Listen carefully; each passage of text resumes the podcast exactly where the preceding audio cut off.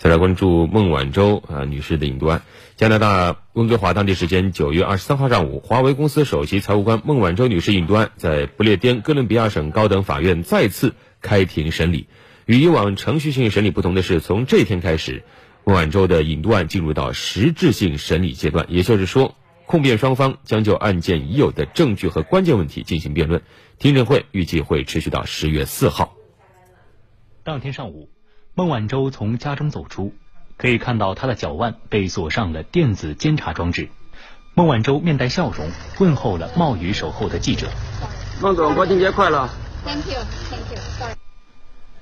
与以往程序性审理不同的是，从当天开始，引渡案进入实质性审理阶段，也就是说，控辩双方将就案件已有的证据和关键问题进行辩论。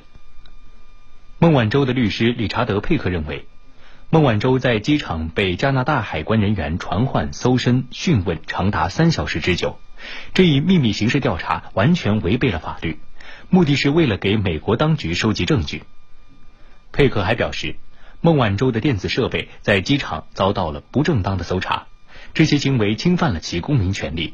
辩方认为这是一种滥用程序，应该停止孟晚舟的引渡程序。不过，加拿大官员否认相关指控。此外，辩护团队还要求公布更多关于孟晚舟在机场被逮捕的信息。同一天，华为公司发言人本杰明·豪斯向媒体发表声明，声援孟晚舟。